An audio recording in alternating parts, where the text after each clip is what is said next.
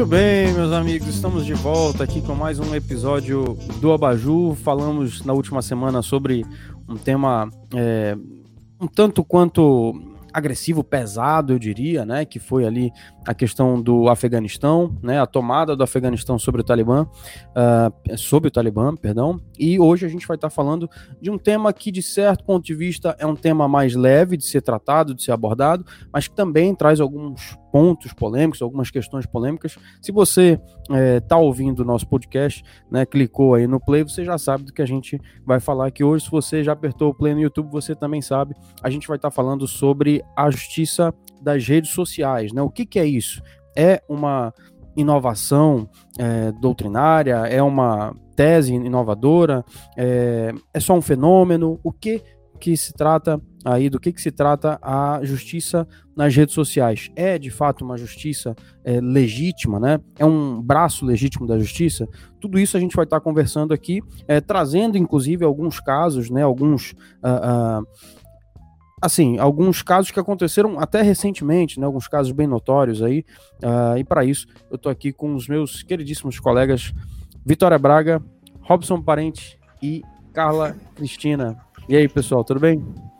Tudo bom. Joia. Boa tarde. Boa tarde, boa tarde. Vamos lá, pessoal. A gente tem um tempo mais curtinho nesse episódio de hoje, mas uh, dá para a gente pontuar alguns temas bem interessantes. Eu acho que a gente pode começar de forma bem teórica, né, para contextualizar as pessoas que estão ouvindo a gente, uh, do que, que é a justiça para o direito. Né? Eu vou lembrar aqui uh, da definição do Kelsen, né? Se a gente for muito lá no fundo, Kelsen é, tem uma larga produção literária sobre o tema da justiça, né? Ele tem livros uh, importantíssimos para o acadêmico, para o operador de direito, como o que é a justiça, como o problema da justiça, como a ilusão da justiça. Tudo isso que eu falei aqui são títulos de obras do Kelsen, né? E a que eu mais gosto particularmente é A Justiça e o direito natural. E nessa obra, o Kelsen ele traz à tona é, duas das concepções mais distantes do que a gente tem hoje, né, de justiça. Que concepções são essas? Uma diz respeito a uma virtude, né? Justiça seria uma virtude do homem, né? O homem justo e o homem injusto. Né? O homem justo é o homem virtuoso, o homem injusto é um homem é, não virtuoso, né? ou desvirtuoso. Né? Por outro lado, num sentido mais objetivo, também existe a justiça uh, do ponto de vista axiológico, do ponto de vista valorativo. Né? O que, que diz essa justiça do ponto de vista valorativo? Ela diz que uma norma de justiça, ela não necessariamente corresponde, ela não necessariamente é compatível com uma norma jurídica, né? Uh, então a norma jurídica ela pode ser justa ou não justa a partir desse valor pré-concebido socialmente, né? É, e o Kelsen fala uh, muito de duas figuras, é, de dois é, peões muito é, protagonistas na, na, na imposição à sociedade do que seria justo ou não, que são o legislador e o juiz. Né? O legislador, como uma representação uh, da figura do que hoje a gente chama de poder legislativo, e o juiz, como uma representação aí da figura do que a gente chama hoje de poder judiciário. Né? E eu percebo que a justiça ela tem um conceito muito amplo, um conceito uh, que pode ser enxergado de perspectivas diferentes. E eu queria trazer à tona com vocês essa discussão. O que, que é, afinal de contas, a justiça? Alguém quer começar? Ô, Max, eu vou me propor a começar, mas é porque o, o tema de justiça, realmente, eu acho que ele dava um episódio só para falar de justiça, né? Das concepções do que é justiça no direito, justiça social, justiça distributiva. Mas o, eu eu colocaria para o episódio de hoje um conceito de Tomás de Aquino. A gente poderia pegar vários conceitos de justiça, mas eu acho que o conceito de Tomás de Aquino se encaixaria mais com o tema, e eu vou tentar explicar o porquê. Tomás de Aquino costumava dizer que a justiça era uma vontade, né? Era a vontade de dar ao outro aquilo que ele merece.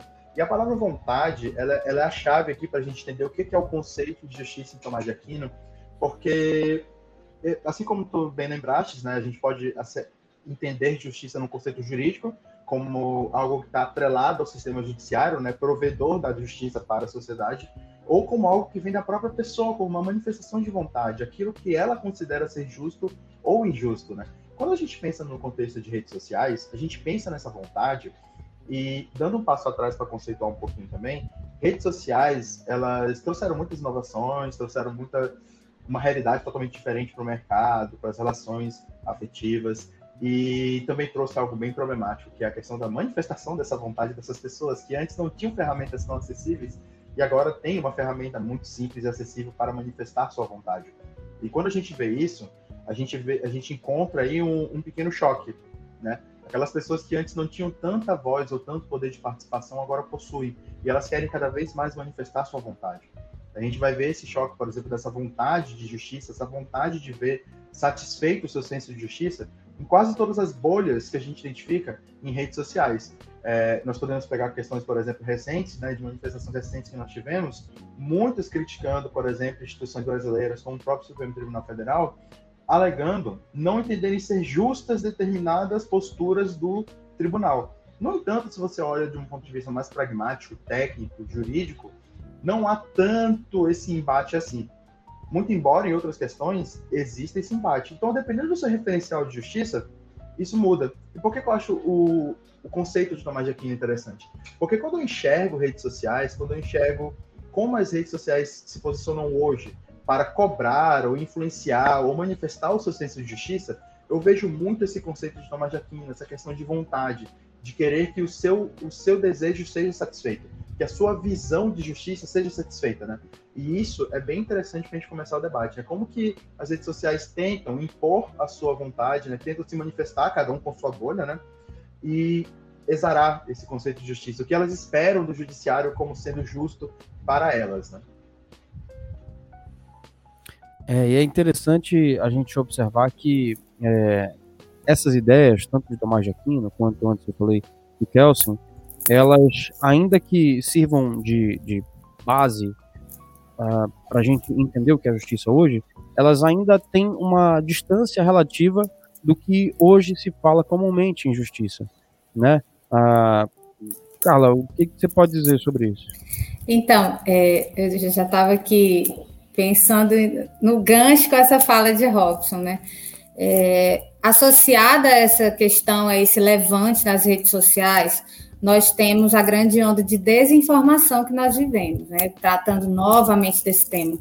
É, são muitas fake news, são, são muitos dados e informações desencontradas, e é justa a importância de existir um canal como esse que nós desenvolvemos, trazendo debates e luz a esses temas, porque nós não nos preocupamos só em tratar dos boatos, do ouvir dizer, do como será isso ou aquilo. Nós trazemos a concepção técnica, jurídica, a conceituação do que é, realmente se aplica nesses fatos que são fenômenos na nossa atualidade. Né? E trazendo à luz a essa questão da justiça em si, nós sabemos que boa parte da nossa população nunca teve nem a oportunidade ou, ou, a necessidade de pisar em um ambiente institucional de justiça. Então, muitos deles não sabem em si como que é desenvolvido esse sistema de justiça. O que dá ensejo é que muito, muito do que se trata nessas desinformações, nessas informações desencontradas ou irreais ou não pautadas na realidade, é que as pessoas em massa deem credibilidade a esses fatos. É, como Robson mesmo trouxe, essa questão do STF, nós vemos uma um, uma desaprovação na, na, conduta dos ministros do Supremo. Nós temos enxergado muito através também desse inquérito, que, mesmo juridicamente não sendo um consenso entre todos nós que, que trabalhamos e operamos o direito, é, que existem muitos ataques infundados, muitos ataques violentos e agressivos à justiça, e eu vejo que se reflete muito a, nesse fato de a justiça não ser próxima, de a justiça não ser é, é, comum a todas as pessoas. A massa, grande massa em si do nosso país, é, nem sequer conhece como que se sustenta o sistema de justiça, de que tipo de justiça nós tratamos institucionalmente. Então, existe muito essa sede de trazer consequência, resultado, punidade aos fatos. E nós vemos isso de modo muito claro e, e muito urgente, volumoso, através das redes sociais. Né? As pessoas têm se organizado e, e têm se levantado em relação a fatos públicos e notórios, de modo a trazer esse fenômeno como um fenômeno presente, inclusive para nós que estamos inseridos no sistema de justiça. Muitas vezes, profissionais do direito se veem pressionados a analisar é, mais detidamente ou a seguir determinada linha jurídica dentro de um processo, de um fato, levados a essa pressão vinda da opinião pública. Né? Então, é preciso muito cuidado na elaboração dessa questão. Era necessário uma aproximação, uma conscientização em relação ao acesso à justiça. As pessoas deveriam saber melhor como se compõe o sistema, é, quais são as funções essenciais a ele. É, quais são as atribuições e, e, a noção de justiça que até mesmo o juiz, um promotor, um advogado é, tem dentro do, do, seu próprio trabalho, enfim, são, são muitas nuances dentro desse sentido, né? Não sei nem se eu me ative bem ao teu questionamento, Marcos, mas foram as ideias Não. que me surgiram dessa, dessa pontuação de Robson. Não, abordou muito bem. É, é curioso, eu estava conversando com o Robson na semana passada e a gente estava falando que existe uma disparidade entre o que justiça significa no dicionário, inclusive em termos institucionais, e aquilo aqui a coletividade, aqui no Brasil, Exato. sobretudo, de um modo geral, associam à justiça, uhum. né? Existe uma disparidade muito grande. Na verdade, existe uma contrariedade, se você for parar para pensar, né? Exato. É, o, o que, que vocês acham que levou né, o, o povo brasileiro a sentir dessa forma? Como exemplo, por exemplo, no próprio penal, no próprio direito penal, tem muitas consequências que advêm de um processo penal para um indivíduo que não necessariamente é a prisão. Mas para a grande massa, se o indivíduo comete um crime, esse fato consideravelmente grave não for imediatamente respondido com uma medida de prisão, já se converte em uma sensação de impunidade. Ah, mas olha o que ele fez. É, não está preso. O que, que o juiz fez? Soltou. Aí aplica lá, não pode sair, não pode isso, não pode aquilo. É por isso que nada vai para frente. É por isso que a justiça no nosso país não funciona. Porque existe essa, essa visão deturpada de que só há justiça criminal se houver prisão se não houver prisão, não nada aconteceu e ficou por isso mesmo. E a vítima, né, foi, foi uma foi algo absurdo, sem punição. E uma das consequências desse fenômeno das redes sociais é a interferência nessa imposição de medidas cautelares no processo criminal, né? E, isso se reflete a nível nacional. Nós vemos e, como que tem sido corriqueiro nós recebemos peças processuais em grupos de WhatsApp. É, como, por exemplo, existe um caso de um promotor de justiça de São Paulo que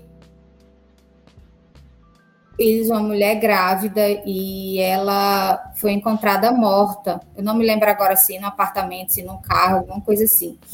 E quando foi oferecida essa denúncia, essa denúncia espalhou. Eu estou aqui no Amazonas e recebi a denúncia no celular, porque as pessoas criticavam muito a forma como o promotor conduziu a denúncia dele de modo muito é, é protetivo. E houve uma, uma crítica muito forte em relação às ideias de gênero, né? Isso repercutiu muito mal porque toda a fundamentação trazia de que modo que a vítima, sabe nosso episódio anterior? De que modo que a vítima tinha contribuído para o estado mental do réu ter chegado até aquele ponto, ou seja, ele denuncia, mas ele não deixa de enfatizar que a vítima isso, a vítima aquilo, é, meio que justificando aquele, né? Só um dos exemplos, mas é, para tratar que hoje é muito comum que casos polêmicos é, se difundam de modo muito fácil. Era muito difícil você ter acesso a uma peça processual há cinco anos atrás, vamos dizer assim, muito um passado muito próximo. É, o caso do Lula, por exemplo, tivemos denúncia, tivemos decisões, tivemos recurso, tudo isso transitando muito fácil, de muito fácil acesso.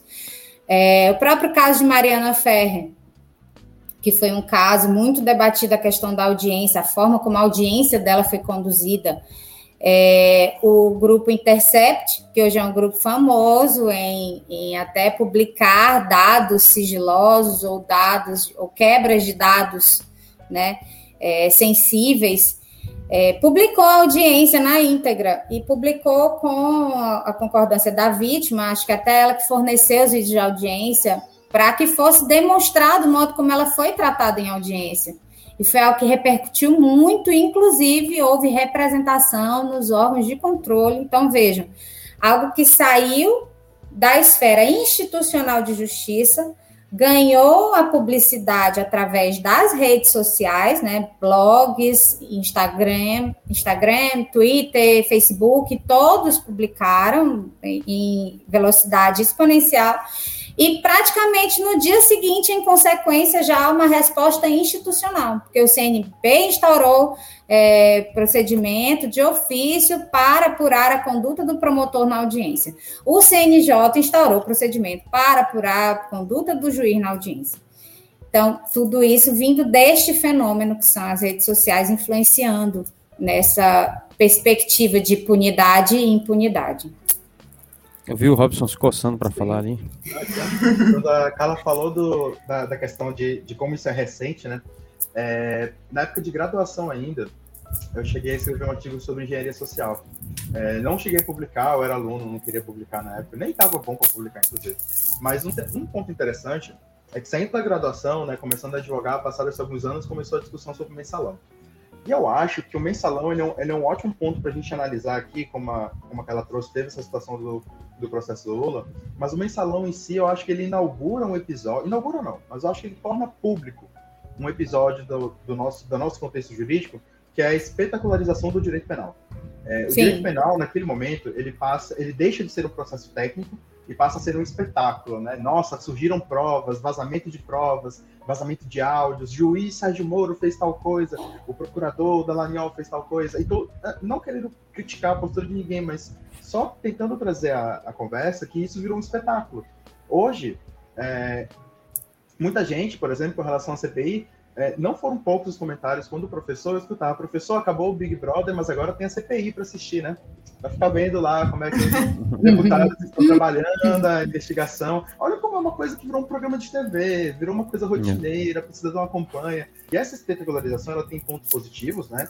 Ela traz uma publicidade que pode trazer uma efetividade maior em determinados momentos, como a Carla trouxe, mas tem um viés negativo muito forte também, e aí eu volto no mensalão porque duas situações ocorreram no mensalão. Primeiro, é, nós tivemos o judiciário inteiro pressionado para andar em determinadas direções naquele momento. Era algo novo, era algo recente. Nós tivemos o judiciário pressionado para se manifestar sobre determinadas pautas, né? processos que estavam efetivamente furando a fila para serem julgados porque estavam em voga na mídia. E, segundo, também tem um outro efeito negativo que é mais econômico. Eu lembro da, do acordo que houve com os irmãos Wesley, Wesley e Wesley Batista. E à época, eles não tiveram que cumprir a pena, eles fizeram uma transação penal e acabaram tendo que devolver parte do dinheiro público que foi desviado. Então, eles não foram presos, estavam em liberdade, mas estavam devolvendo parte do dinheiro. A sociedade enlouqueceu naquele momento. E enlouqueceu por quê?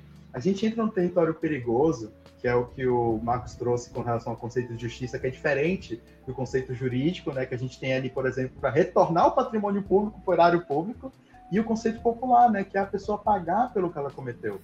E é quase como nesse contexto de redes sociais a gente quase tem que enfrentar um terraplanismo jurídico, porque a, a vontade popular ela anseia por uma justiça que é dela, por um senso de justiça popular tão forte que ela ignora o fato de que se eu vou levar a cabo a prisão dos irmãos Batista naquele momento, eu fico sem acesso ao prosseguimento das investigações e não consigo retornar ao erário público de onde ele foi tirado.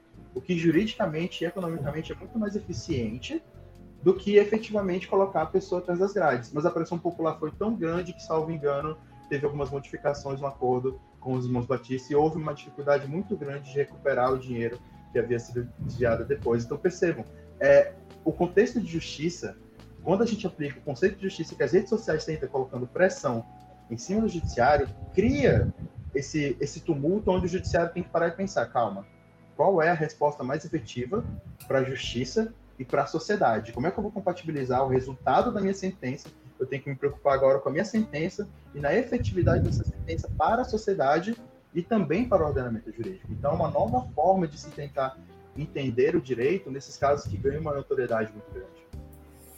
Outra... Isso, a, a... Perdão, Desculpa, Vitória, pode, falar.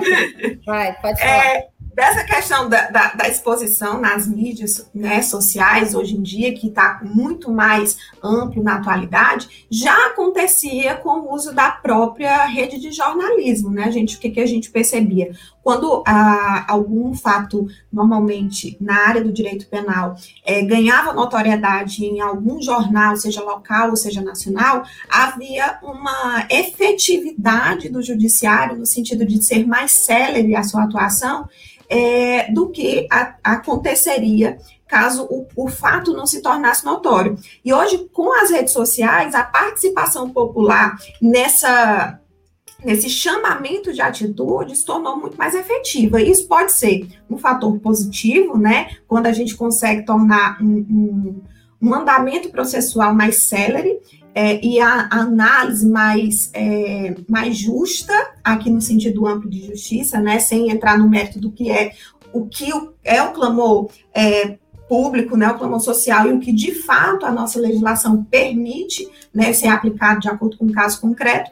Nós temos também a celeridade na, na, atuação policial, celeridade e melhor acuidade na apuração pericial, o problema é, maior que acontece é quando a gente transforma a, a cobrança da atuação do poder público com uma exigência de posicionamento, e aí nessa hora o, o, o judiciário ele não pode se deixar influenciar sobre disso, porque ele deixa de ser imparcial, na minha opinião, é, e a partir daí fazer a política do cancelamento, que é o que eu acho o, o mais arriscado e o mais perigoso das redes sociais. Porque, lá, principalmente uh, na área penal, porque a gente tem é, a, a de, eu, eu, vejo, vamos fazer assim, uma tríade hoje em dia muito bem definida, né? Nós temos a necessidade de reparo da vítima, de preservação, de cuidado e proteção à vítima daquele ato criminoso. Nós temos a presunção da inocência do, do acusado, do réu, é, que não pode ser maculado, mas que com as redes sociais há uma condenação prévia e isso é, é indiscutível, no meu ponto de vista. E com a exposição das, da, das informações, como por exemplo aconteceu no caso da é, Ferre e, e, outros tantos, como do, do menino Henry, que foi bem recente, né, no, no caso do padrasto da mãe, que cometeram aquele ato horrível contra aquela criança, é, nós temos a exposição de dados, que muita gente confunde que a, a proteção né, do, do, dos dados, das informações pessoais, só se aplica à empresa, a empresa contra o consumidor, é o banco, é o empregador, mas, na verdade, todos nós estamos, é, temos que respeitar a proteção. E aí fica nesse liame entre esses três pontos: a proteção de dados, a preservação da vítima e a, a, a luta pela pela celeridade processual e o atingimento do conceito de justiça de forma ampla e a presunção de inocência aqui, se tratando da na esfera penal.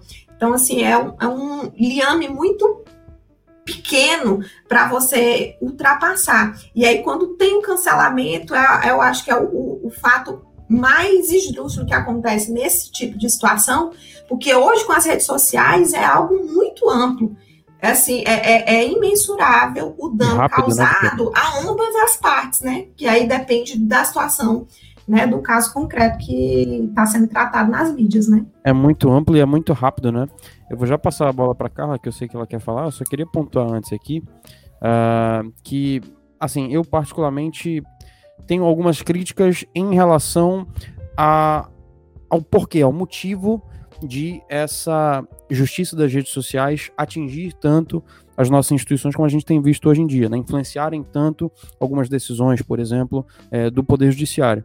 É, e uma delas, né, pelo menos uma das que eu enxergo, é a do fato de os ministros do STF, por exemplo, terem redes sociais. Nada contra, todos têm liberdade, né? mas eu acho que é, eles se deixarem influenciar por redes sociais na sua tomada de decisões, é claro que estou fazendo aqui uma análise muito superficial, muito feijão com arroz, mas é, tem outros fatores, inclusive do âmbito social, é, nessa discussão, mas eu acho muito, é, muito ruim, sabe? Muito negativo. Eu acredito que seja muito negativo é, para nossa segurança jurídica mesmo, sabe? É, é engraçado que para aquilo que em peso é condenado né, pela sociedade, é, não estou falando de condenação aqui no, no, no sentido técnico jurídico, estou falando de condenação no sentido popular, no sentido de a, a, a população criticar né, alguma postura. Uh, aquilo que é condenado em peso pela sociedade, por exemplo, uh, de um julgado uh, do ministro Gilmar Mendes, por exemplo, né, que três anos depois muda e nos outros três anos muda de novo, né? É, não vou dizer aqui é, especificamente do que eu estou falando, porque não é o, não é o caso. Uh, mas para aquilo que a sociedade condena, o ministro não não muda seu entendimento, ele simplesmente não se deixa influenciar, né? É, pelo menos em algumas discussões muito relevantes em algumas discussões que vão dizer respeito a uma série de julgados no judiciário brasileiro como um todo. É, então, é uma crítica que eu particularmente tenho a essa forma dos ministros do STF a terem de receber essa influência da justiça da rede social. Se a gente for, por exemplo, traçar aqui uma comparação com a Suprema Corte norte-americana, os ministros lá, eles não têm rede social. Eles simplesmente não têm esse contato né, com a população. É óbvio que é um outro cenário, é um outro contexto. É, existem é, uma série de aspectos que deveriam ser analisados aqui para dizer se é um padrão a ser seguido, se não é, né, se é um modelo a ser seguido se não é.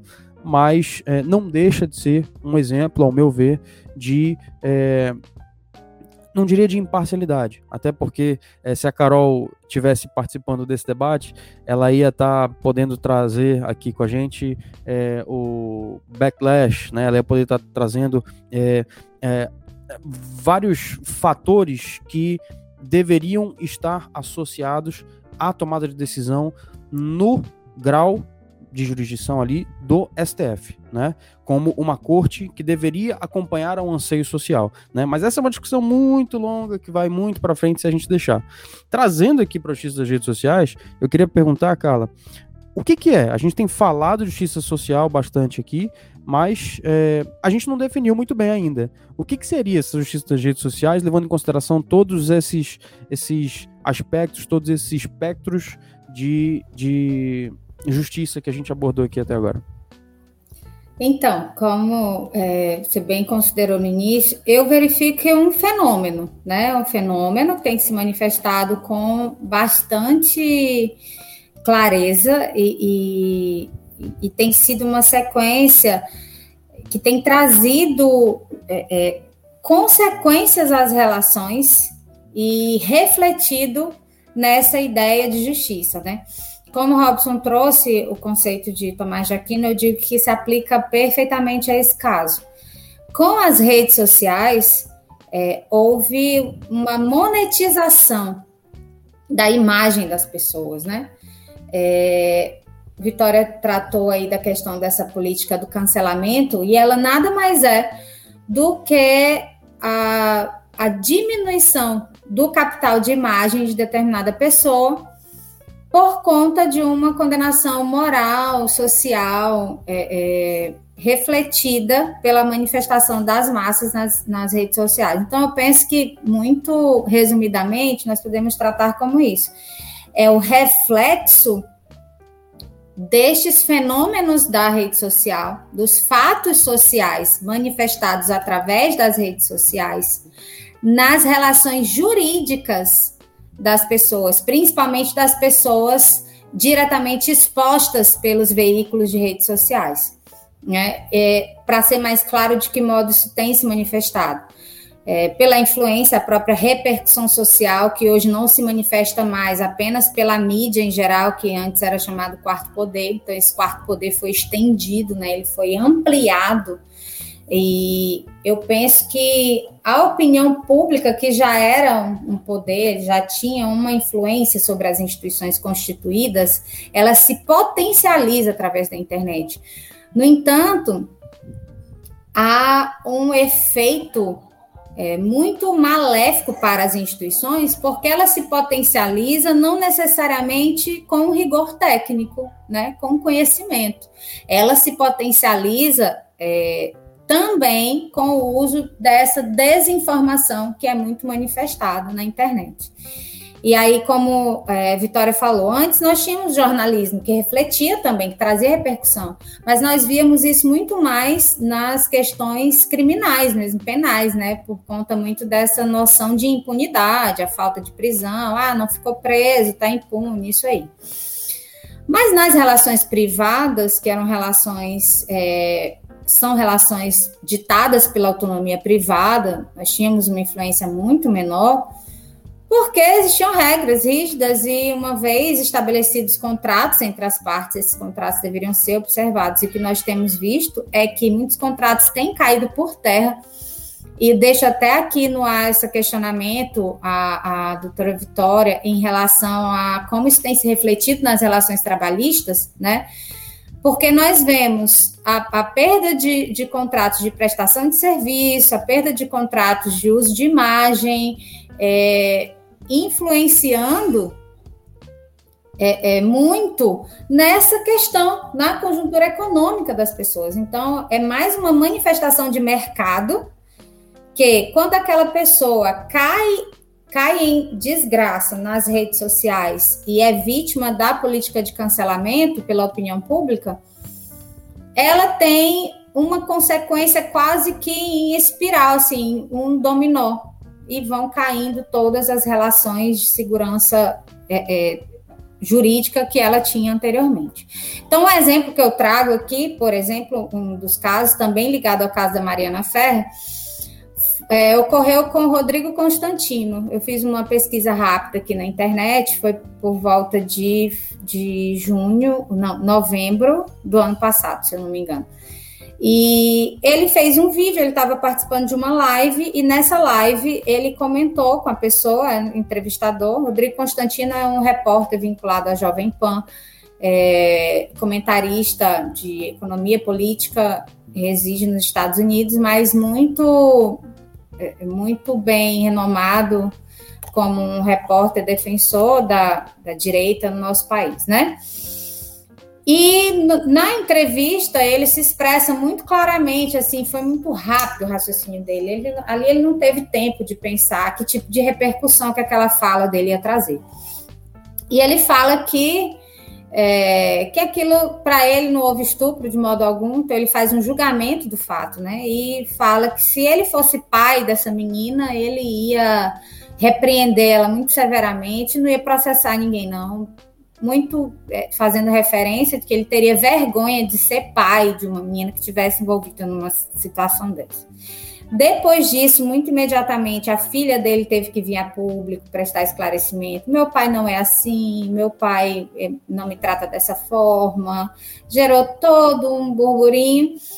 Mas o mais impressionante é que a partir daí as redes sociais se inflamaram e começou uma, uma onda de, de condenação e de card, e veio a, a política do cancelamento, se pôs sobre ele. E ele foi demitido da Jovem Pan, perdeu contrato com a Gazeta, perdeu contato, contrato com vários jornais, né? Demitido da Record, ele tinha acabado de ser contratado na Record é, e vários dos contratos dele caíram por terra de um dia para o outro. Por quê? Por uma pressão exercida através das redes sociais para que essas marcas se posicionassem. Porque o que, que isso gera? Quando a pessoa tem um vínculo com aquela marca ele se posiciona de tal forma, as pessoas já dizem: opa, então se você tem contrato com essa pessoa, você pensa dessa forma. E se você não se posiciona, necessariamente você está sendo condizente ou conivente com o posicionamento dele. Então, é meio que instantâneo a necessidade de um posicionamento nesse sentido por parte das grandes empresas, e isso tem sido muito usual em vários casos. Um dos casos também que ocorreu isso foi o do DJ Ives, é, que após é, a repercussão das imagens, o depoimento da Pamela Holanda, a entrevista dela no Fantástico, ele foi só perdendo o contrato, foi demitido da produtora. Então, vejamos, é um caso criminal que gerou repercussão imediata, punições jurídicas imediatas em todas as relações da vida dele, não só no âmbito criminal, mas no civil, né? no, é, é, em que no trabalhista, inclusive, né, que eu nem sei se é uma relação trabalhista que ele tinha, mas a notícia diz foi demitido da produtora onde trabalhava por tantos anos por conta dos fatos. Perdeu o contrato com a gravadora tal, é, perdeu os contratos de show pretéritos antes mesmo da prisão. Então, assim, é mais ou menos dessa forma que tem se manifestado. É, a, a cobrança. Desculpa, Perdão, pode falar. Não, segue, segue. É, é que a, a, cobrança por posicionamento ela vai desde do, do indivíduo até a, a, posição empresarial, né? Aí você falando, trazendo um pouquinho para o gancho trabalhista, nós tivemos recentemente três casos é, vinculados ao Carrefour, em que houve a cobrança de posicionamento do Carrefour por um ato praticado pelo seu empregado. E aí se questionou bastante se existia de fato um compliance implementado naquela, naquela instituição, um treinamento de condução dos seus funcionários, ou se era só um compliance de papel para dizer formalmente que existia políticas de prevenção de risco, políticas, é, regulamentos internos de atuação, principalmente envolvendo a parte de segurança, ainda que terceirizada. E, e, muitas vezes o posicionamento do Carrefour é, foi no sentido de transferir a responsabilidade para a terceirizadora de segurança, quando na verdade a responsabilidade é também da, da terceirizada, mas é do Carrefour. E aí essa cobrança de posicionamento, por mais que, tem, que, que acontecido publicamente, né, que tenha chegado às redes sociais é, três casos emblemáticos envolvendo a mesma empresa, isso faz com que a conduta do funcionário, é que a gente fala, fala da, da, da, empresa vinculada à conduta do funcionário, como se fosse conivente com aquele tipo de, de atitude pela falta de posicionamento nas redes sociais. Aqui não importando se a empresa cancelava o contrato com a terceirizadora, não importando se a empresa fazia a demissão do funcionário por justa causa que seja, é, abria procedimento investigatório interno, policial, dependendo de cada caso. A necessidade e urgência da população, do povo como um todo, da manifestação na internet, se é a favor, se não é, e se se omite, é como, como você disse, é, se se não fala nada, é porque está concordando com aquele tipo de situação. Então, é. Exatamente. É, eu lembro da não situação. Não foi um ano bom para o Carrefour, né? Porque teve até o caso do cachorrinho lá, que Deus o livre. Virou cachorrinho, foi publicado no, em todas as redes sociais. Ai, Deus o tenha, fotinha, ilustração. É, eu lembro da própria situação do Black Lives Matter. Eu lembro que existia um movimento muito forte que te condenava, que te cancelava se você não se manifestasse, se você se omitisse, se você não publicasse uma foto todo preta no seu Instagram, você era tão racista quanto as pessoas que é, estavam lá, é, é, é enfim, apoiando ali a, o policial norte-americano lá, que acabou matando George Floyd, ou qualquer é, é, pessoa de, desse tipo.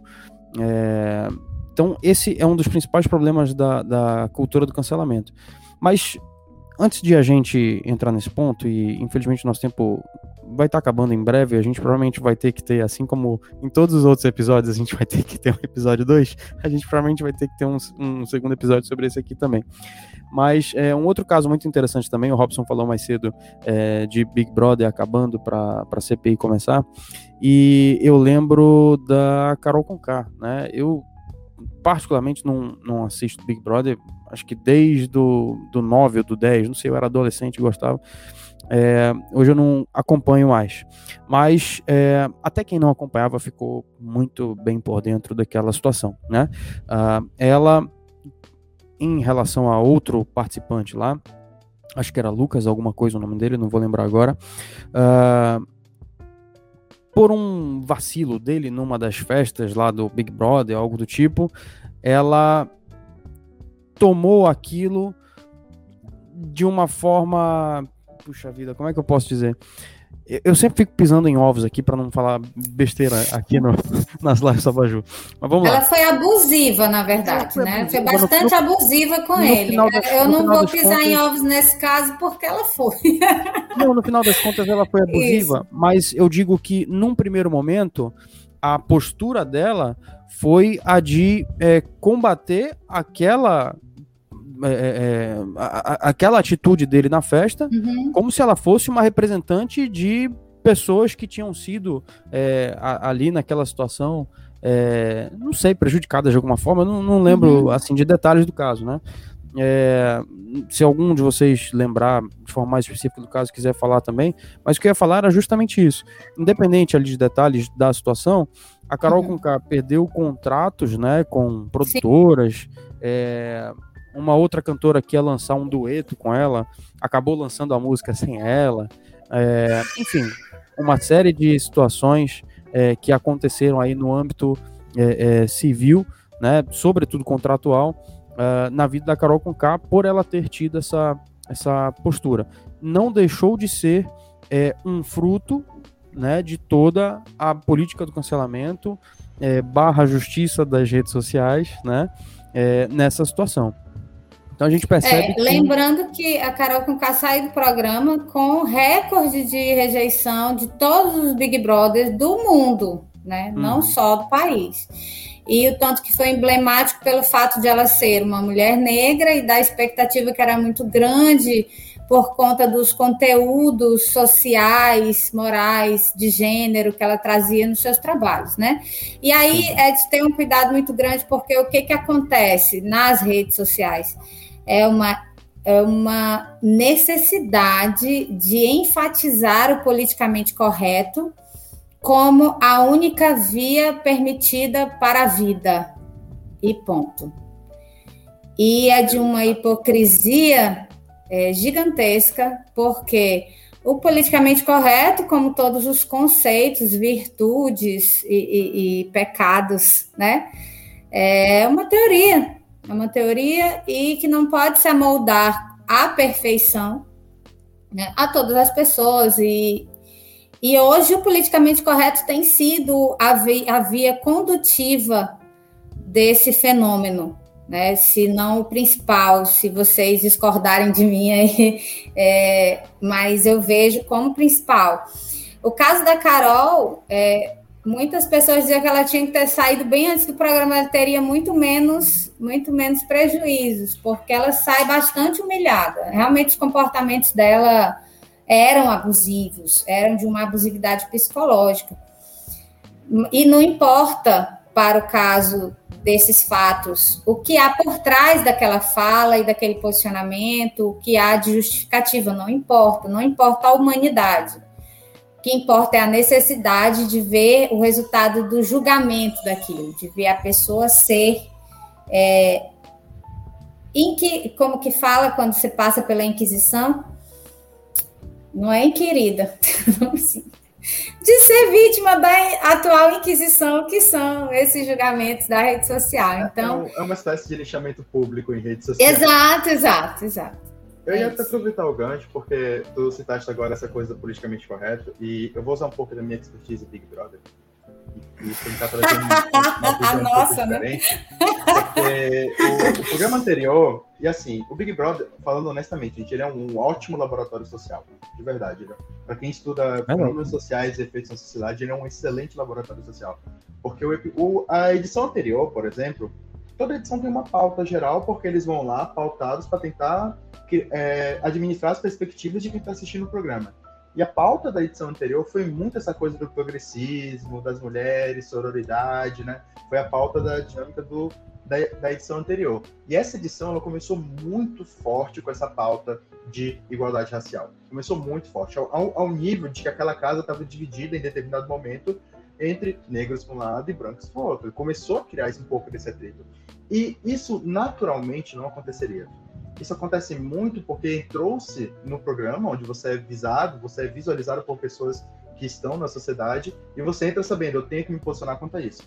Eu tô aqui como mulher negra, ou como homem negro, ou como representante da favela, ou como um comediante que é negro e sobrevivendo e chegou aqui. Eu tô aqui para representar o meu time. E meu time é esse. Então cria essa questão de, de diferenciação e isso automaticamente atrela a questão do que, que é o politicamente correto que se espera daquela pessoa.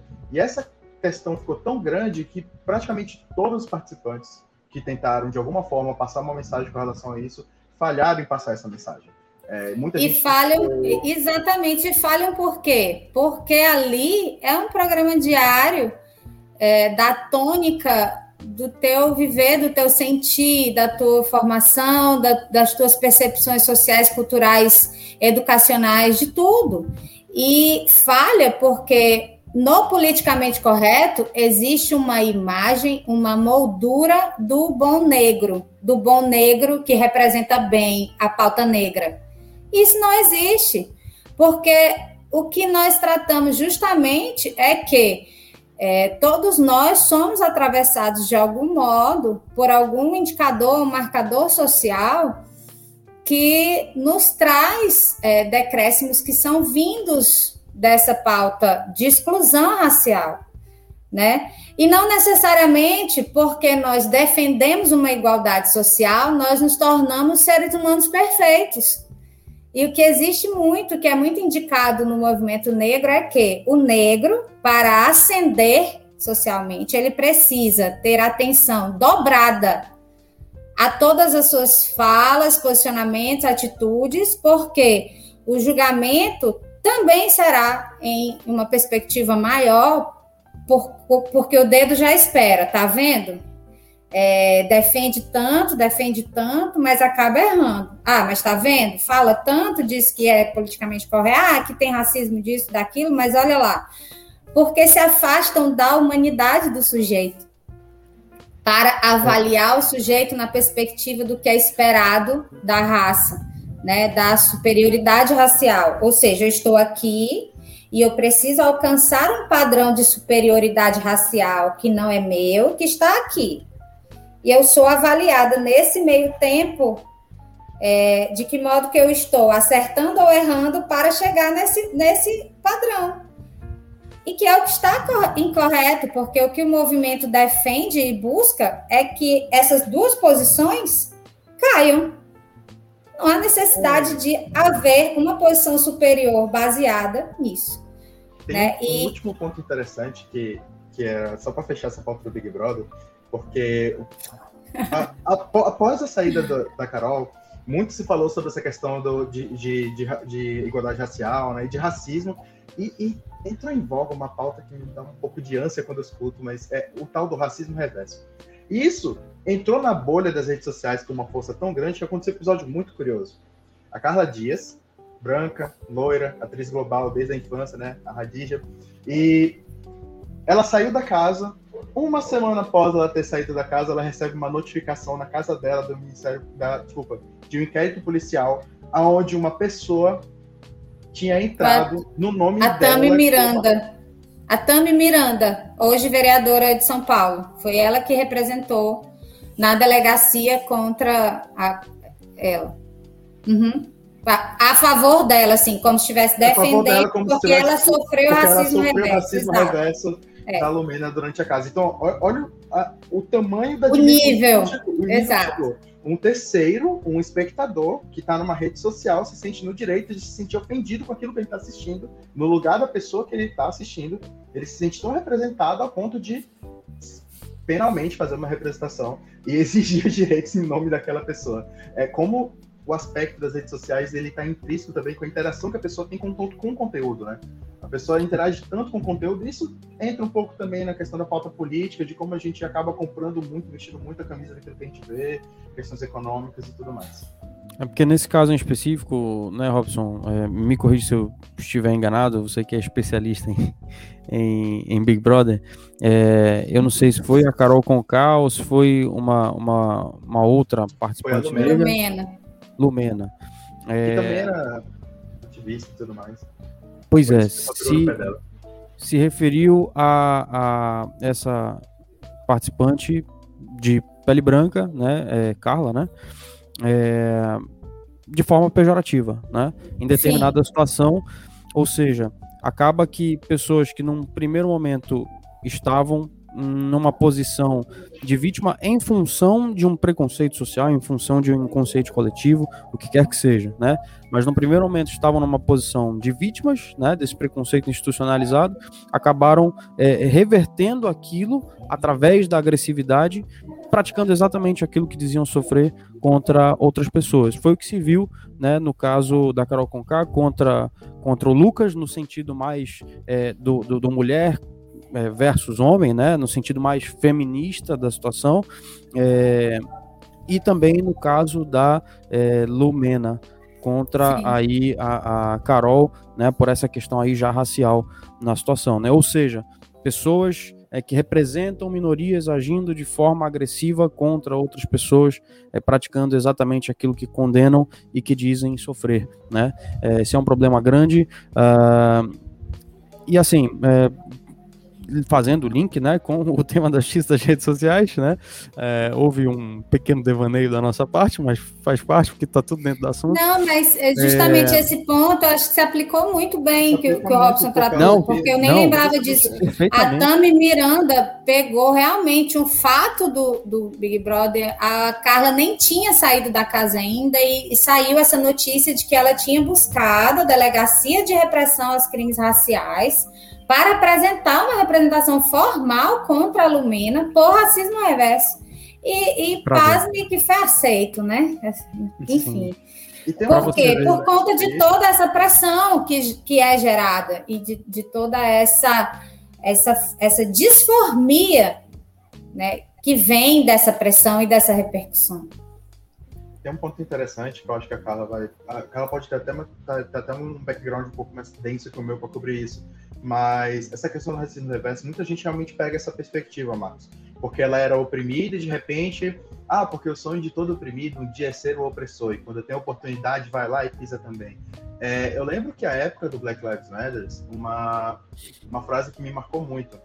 É, que foi dita, se eu não me engano, por um dos descendentes do Luther King, não sei se é irmão, algum sobrinho, mas eu acho que seria, até para a gente poder aproveitar numa pauta melhor no episódio futuro, que seria é, a violência do oprimido, ela não pode ser confundida com a violência do opressor. Nunca. Porque, a, até para a questão de, de, configurar o que é racismo reverso, o, o racismo, dentro do contexto de racismo, que sim, está incluído na injúria ali, aquela coisa, se você reverte isso, e você tem isso contra uma pessoa que está numa posição que socialmente é melhor aceita, isso não é racismo, isso é só injúria. Para contextualizar uma situação de racismo, para contextualizar uma situação de preconceito racial, tem uma série de, de dispositivos que precisam ser ativados também. Dentre eles, você está numa posição de vulnerabilidade, que não é a situação que acontece quando você inverte isso, né? Então, o, o próprio termo é muito misleading, ele, ele leva você para uma direção, para um entendimento que, que na verdade não é correto. Tá? Mas isso seria uma pauta para o episódio inteiro para a gente falar um pouquinho sobre racismo. Meus amigos, o papo tá bom demais.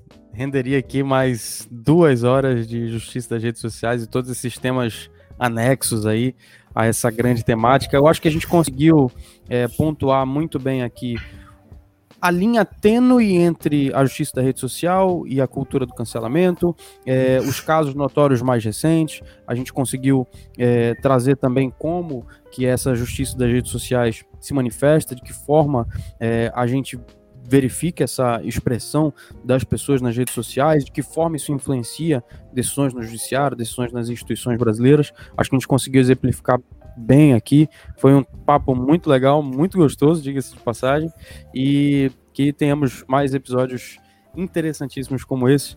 Não perca nosso próximo episódio. Agradeço aqui o Robson, a Carla, a Vitória e a você que nos acompanhou até este momento. Não se esqueça de deixar o like e nos ajudar. Divulgue aí o Abaju para todas as pessoas que você acredita que possam gostar do nosso conteúdo, tá certo? Um grande abraço e até o próximo episódio do Abaju. Valeu, até a próxima. Tá, obrigada, até o próximo. Tchau, tchau.